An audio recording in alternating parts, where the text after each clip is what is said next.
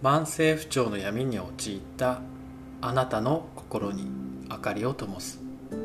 カウンセリングルーム心灯す。心理カウンセラーの佐藤です。今回のテーマは負のスパイラルを抜け出す方法。今回は1回目。負のスパイラルとはについてお伝えしていきますね。負のスパイラルとは心理的な葛藤心の葛藤を抱えていて何をやってもうまくいかない状態のことを言います。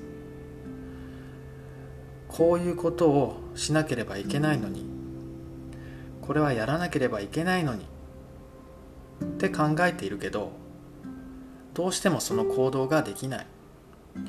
このような心の葛藤も負のスパイラルです。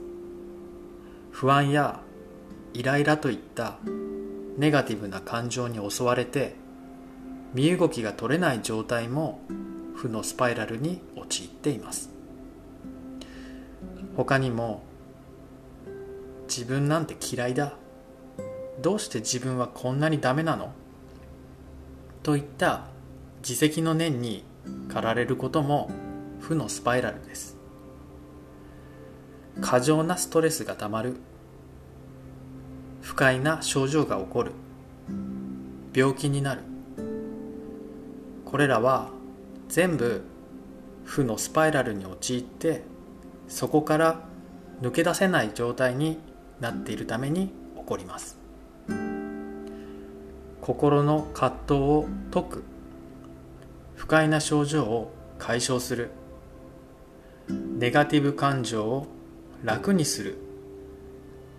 そのためには人生の悪い流れである負のスパイラルから抜け出して人生の良い流れに乗るという正のスパイラルに何としても入ることが必要になります。人生の流れを自分で変えられるようになると自分なら大丈夫という安心感と自分ならできそう。という自信の土台を築き上げることができます。結果としてイライラや不安を感じる時間が減って悩みの深刻度も下がっていきます。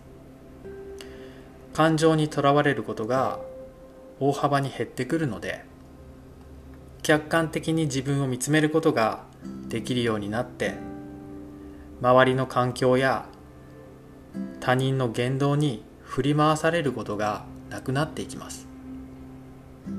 まずは負のスパイラルに陥った人がどのような流れで苦しみ続けているか見ていきましょう。そして負のスパイラルから抜け出して正のスパイラルの流れに乗る。そのケースも見ていきます。それでは今回は負のスパイラルを抜け出す方法。1回目。負のスパイラルとはについてお伝えしました。次回は負のスパイラルの仕組みについてお伝えしていきますね。カウンセリングルーム心ともすでは Zoom によるオンラインカウンセリングを専門に行っております。初回の方は毎月先着となりますが特別価格でお試しカウンセリングを行っております。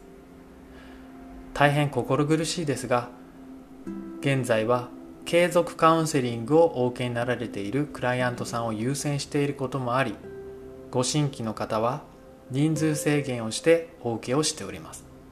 そのためご予約が取りづらくなっております。ご了承ください。